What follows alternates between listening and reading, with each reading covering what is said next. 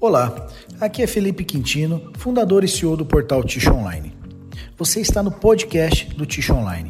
Por aqui você vai poder conferir todas as entrevistas publicadas no portal, além de conteúdos exclusivos criados especialmente para o formato de podcast.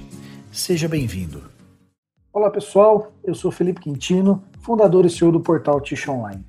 No resumo Ticho dessa semana, eu trago para você as principais notícias do Brasil e do mundo sobre o mercado de papel ticho e também algumas notícias de celulose. Notícias de ticho no Brasil.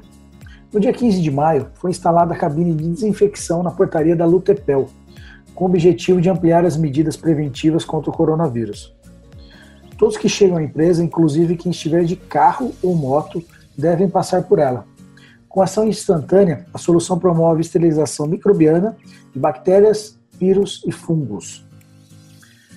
Para mostrar a gratidão a seus colaboradores, verdadeiros heróis que tornaram possível a realização de diversas ações para cuidar das pessoas desde o início da crise do Covid-19, a Softs criou uma embalagem especial para homenageá-los.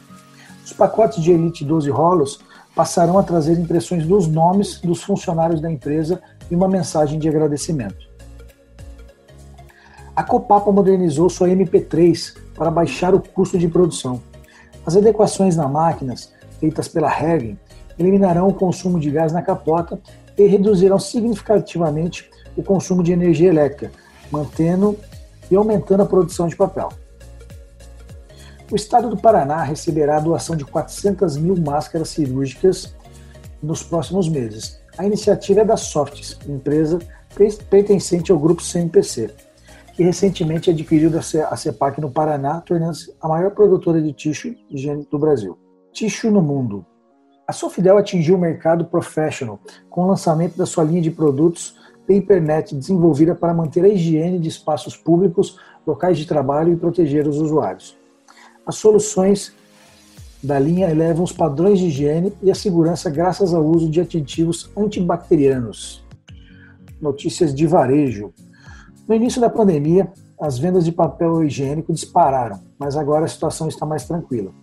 Apesar de o ministro da Economia Paulo Guedes ter falado em uma reunião recente com os empresários sobre um risco de desabastecimento, a oferta nos supermercados está sob controle, segundo acompanhamento da Neogrid, especialista na cadeia de supermercados. Agora notícias de celulose.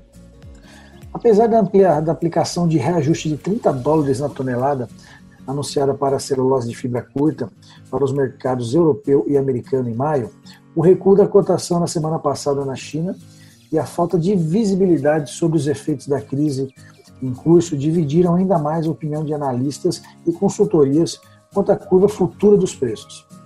Para equipes de análise da UBS, a celulose deve seguir sob forte pressão. A estratégia de Ed da Suzano, que se tornou uma das protagonistas do prejuízo de 13,4 bilhões de reais visto no primeiro trimestre por causa da forte desvalorização cambial, dividiu o mercado. Também levou a diretoria da empresa a reforçar a comunicação com os investidores, para convencê-los da consistência de sua política financeira e corrigir eventuais comparações com a antiga Aracruz. A XP Investimentos atualizou a tese de investimento para o setor de papel e celulose, incorporando os resultados do primeiro trimestre para Clabin e Suzano. Com a previsão mais otimista a longo prazo, a corretora reiterou a recomendação da compra dos papéis de ambas as empresas e elevou seus preços alvos, respectivamente, R$ 22 e 47 reais. Bom, pessoal, essas foram as principais notícias de mercado no portal Tish Online essa semana. Um abraço e até a semana que vem.